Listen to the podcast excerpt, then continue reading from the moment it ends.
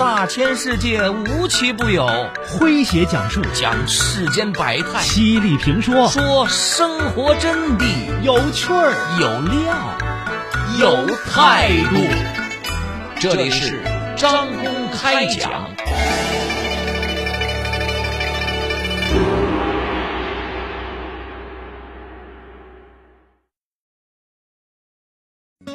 不知从何时开始，伴娘成为了众人关注的焦点。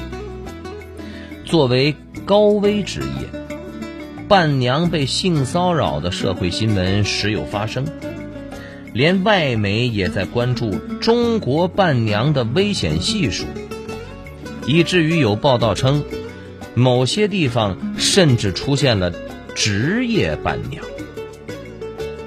那么，我们说这伴娘到底是如何兴起的？而在婚礼之中又会起到怎样的作用呢？来听今天张工为各位讲述：因为有历史上的恶少，才有了伴娘。作者关山远说。网上有许多所谓的闹伴娘的文字、图片和视频，可谓是全媒体呈现，内容不可描述，足以证明一个真相：伴娘是为新娘服务的。这种服务远不只是迎宾、挡酒、收红包。据考证，伴娘在历史上它有不同的名称啊。这伴娘之所以出现，是为了保护新娘。我们说，古代当新娘确实有些危险，危险主要出现在迎亲的路上。我们都知道，那个时候交通不发达，不像今天这样的开着一溜的豪车，从东城接到西城就了事了。那以前可不是，以前欢天喜地的迎亲路，很可能会变成一场心惊肉跳的冒险之旅。无论是对于君王、仇家，或者是流氓土匪来说，新娘都是极具象征意义的战利品。比如明末女真叶赫部的布喜亚马拉，史称叶赫老女，又称东哥，名字不好听啊，但是却是绝代佳人，曾经许配给努尔哈赤，后来又悔婚了。当她最终嫁到蒙古的时候。愤怒的努尔哈赤扬言要半路给他劫回来，动静闹得很大，明朝不得不派军队保护新娘一行啊。春秋初期，陈国公主超级美女西归嫁到西国，陈国在今天的河南周口的淮阳啊，西国在今天的河南信阳的西县，两地儿大约相距两百公里。那我们知道，在古代，这是可是一次长途的旅行了；而在小国林立的春秋时期，西归出嫁之路还是一条跨越多国的境外之行。结果走到蔡国的时候，美丽的新娘子出事了。虽然没被抢走，但从后来闹出的大动静来看，她应该是遭到了比较严重的性骚扰，而且骚扰她的居然是自己的姐夫蔡侯。她的丈夫西侯难以承受这等奇耻大辱，冲冠一怒为红颜，开始了报复行动。西国弱小，西侯借大国楚国之力征伐蔡国，楚国出兵，在一次战役中抓住了色情狂蔡侯。这个色情狂哪儿想到调戏小姨子的后果有这么严重？便在楚王面前忽悠说：“她太美了，我控制不住自己呀。”楚王也是个色情狂，于是灭了西国，娶了西归，生了俩儿子，还啊！但是西归从来不爱说话。楚王问他，他哀怨的表示：“搞成这个样子，对不起前夫。”楚王也感觉有些过意不去。怎么才能让他高兴呢？于是他又出兵踏平了蔡国。真是一出迎亲酿出的连环悲剧呀！东汉末年，同为恶少年的曹操和袁绍还设计劫持过新娘子呢。《世说新语·贾诀》中有详细的描述，是这么说的啊：他俩先是以调虎离山之计把客人骗开，然后曹操抽刃劫心腹，在路上袁绍掉进了荆棘丛中，出不来了。曹操大喊：“偷儿在此！”袁绍给吓得使出浑身吃奶的劲儿，挣脱了出来，两人成功逃脱了。这事儿至少验证了曹操日后打仗擅长使用计谋的特点，以及某些不良的癖好。他在奔五的年龄，还因为霸占新婚妇女，差点被张绣杀掉，幸好有猛将典韦拼死相救。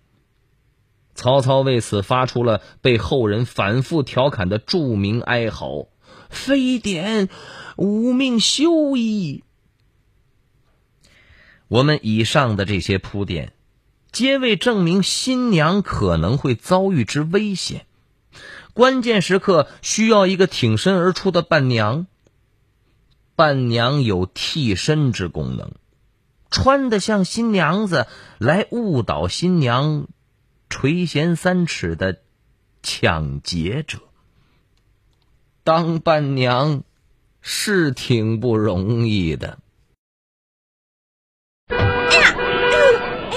起啊，大哥，我把你车给碰了。哎，我这使劲摁喇叭，你怎么也不刹车？没听到吗？真是不好意思，我有点赶时间。哎呀，你看这都擦了一块漆了。哎，快看，哎，这什么车？宝马哎。不好意思啊，大哥，真对不起。嗯，问题不大，这点漆抛个光也就不明显了。姑娘，快去办事儿吧，可以后开车可慢着点啊！啊？哟，大哥，您人可真好，太谢谢了，谢谢大哥。容，世间最美的能量。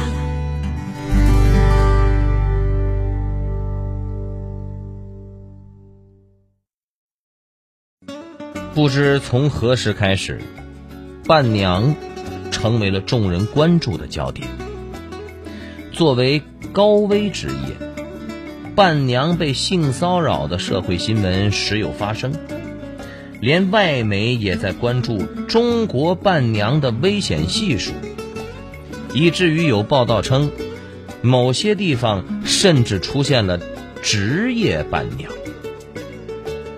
那么，我们说这伴娘。到底是如何兴起的？而在婚礼之中又会起到怎样的作用呢？来听今天张工为各位讲述：因为有历史上的恶少，才有了伴娘。您正在收听的是张公开讲，这里是张公开讲，在下张公。我们接着往下讲，说这所谓的闹伴娘，其实是闹新娘、闹洞房的替代版和限制版，啊，庄重圣洁的婚礼之后，接踵而至的是充满色情意味的细节、不可描述的闹洞房，这是灵与肉的巨大反差呀！此处可借用。莫言描写高密东北乡的一句话：“最美丽、最丑陋、最超脱、最世俗，同时最圣洁、最龌龊。”我们说这个习俗历史悠久啊，早在东汉末年，哲学家仲长统就严厉批判过，说：“今嫁娶之会，垂杖以督之戏谑，酒礼以驱之情欲。”宣淫逸于广众之中，嫌隐私于族亲之间，污风鬼俗，生淫长奸，莫此之甚，不可不断也。仲长统与曹操是同一个年代的人，他年少时就博览群书，而此时曹操热衷于玩劫持新娘的恶作剧。仲长统后来曾在曹操的麾下工作过，不受重用。可以理解了，闹新娘、闹洞房，闹的人都闹得理直气壮。汉代班固在《汉书地理志》中记载了燕地风俗：嫁娶之夕，男女无别，反以为荣。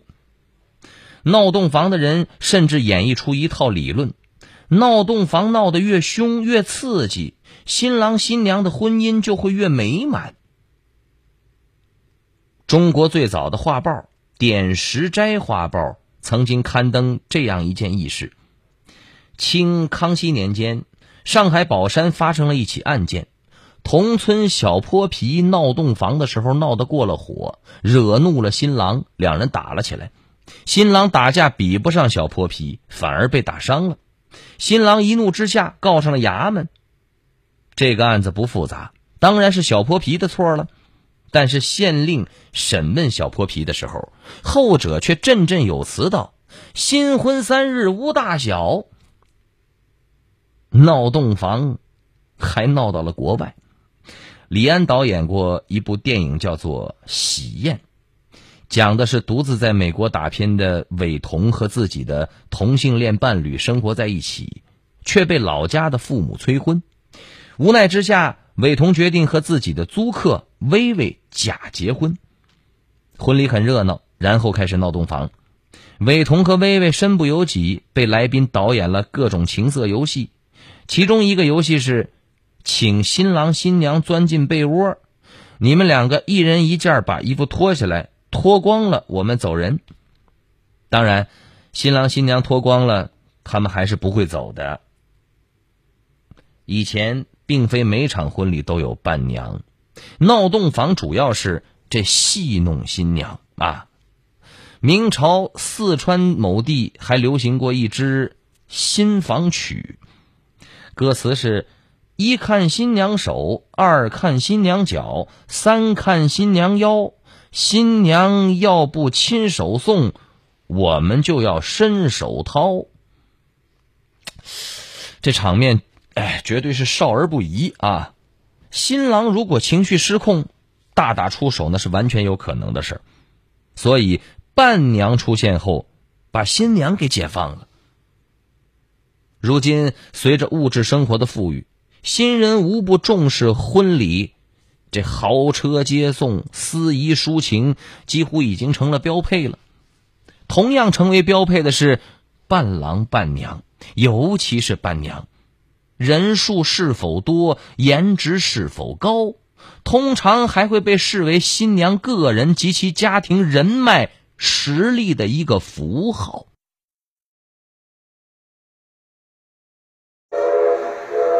我是个背包客。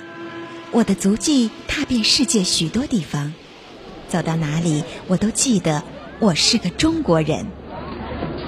公众场合不乱扔垃圾，不大声喧哗；餐厅用餐不插队加塞儿，不浪费食物；景区游玩不损坏文物，不乱刻乱画；尊重当地风俗，衣着得体，举止大方。带走美的风景，留下美的行为。文明旅游，你我都能做到。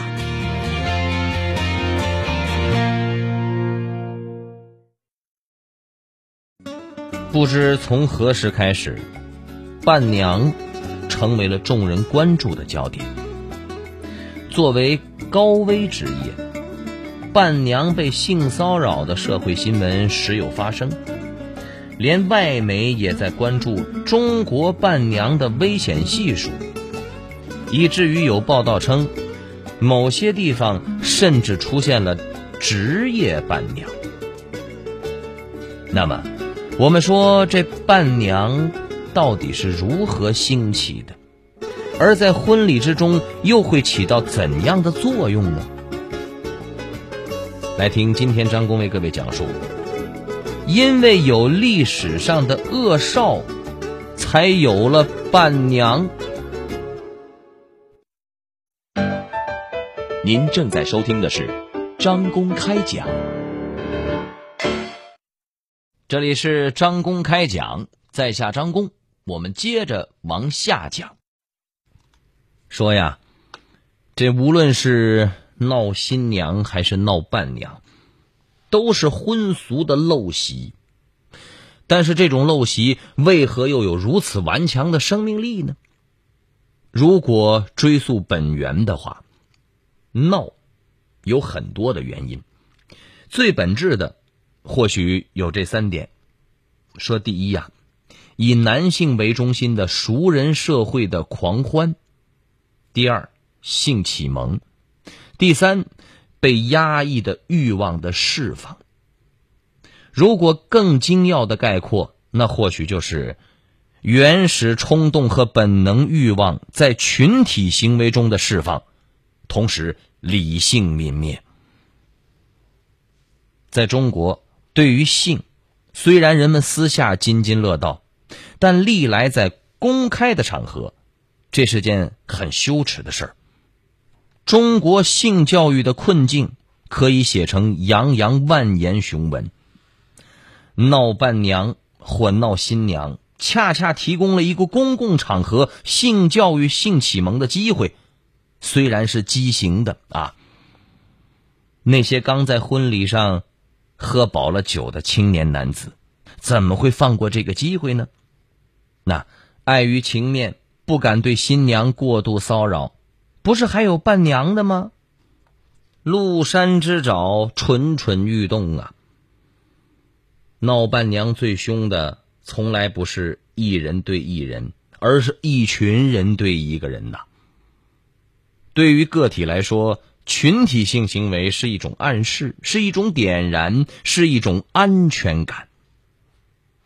法国心理学家勒庞的名著《乌合之众》提示了这种现象的本质，说当一个普通人在日常生活中面对的是个体心理的规制。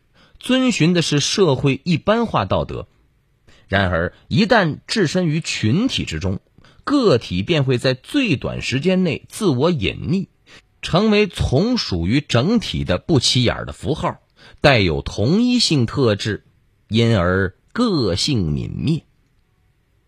是的，那些闹完之后独自一人时，或心存侥幸，或后悔莫及的男青年。惊讶于自己那些疯狂的言行举止，却很难还原当时的真实心境了。按照心理学家弗洛伊德的理论，此时此人已被利比多所控制，代表欲望的完全潜意识的本我极度膨胀，而代表道德判断与道德自律的超我全面溃败。在本我与超我之间寻求平衡的自我。已经完全失去了调节的力量，完全失去自我的软塌塌之状态。在电影《喜宴》中，导演李安还客串了一个角色。当某个洋人宾客惊叹于闹洞房的习俗时，他讲出了一句经典台词：“你正见识到五千年性压抑的结果，集体的性压抑。”其实是一种精神疾病，需要引起高度的重视。当代中国处于社会巨变期，价值观多元化，传统家庭解体，尤其是一个庞大的进城务工人员群体，很多是丈夫进城，妻子留守的模式，他们的幸福曾被广泛关注啊。此外，中国男女比例失调，也造成了一批性压抑者。联合国设定的正常值为一百零三到一百零七，即正常情况下，每出生一百个女孩，相应会出生一百零三到一百零七个男孩。但中国人统计的数字显示，进入新世纪以来，中国的。出生人口性别比最高时达到了一百二十一点二，有些省份甚至达到了一百三。有关专家忧心忡忡的表示，保守估计，中国未来三十年将有大约三千万男人娶不到媳妇。朋友们，我们说。伴娘，在某些地方遭遇的骚扰尴尬，或正是男女比例失调现象的折射。如何解决这一时代难题，是个大课题呀！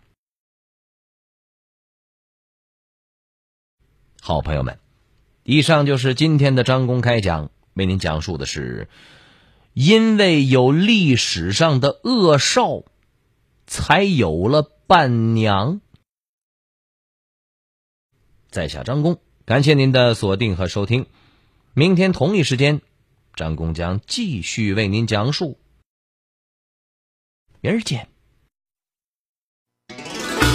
记录大千世界，刻画众生百相，演绎世间故事，诠释冷暖人生，品百家情，道天下事儿。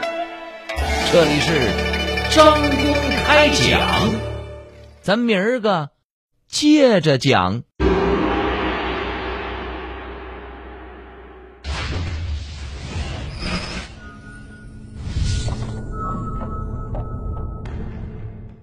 我家两堵墙，前后百米长，得意中间走，你站站两旁。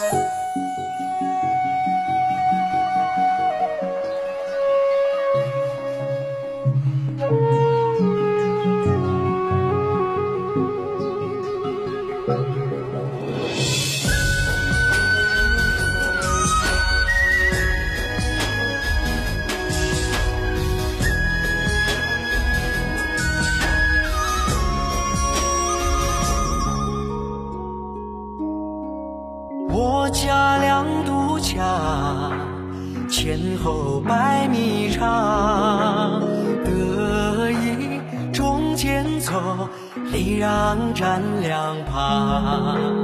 我家一条巷，相隔六尺宽，包容无限大，和谐是中藏。一日书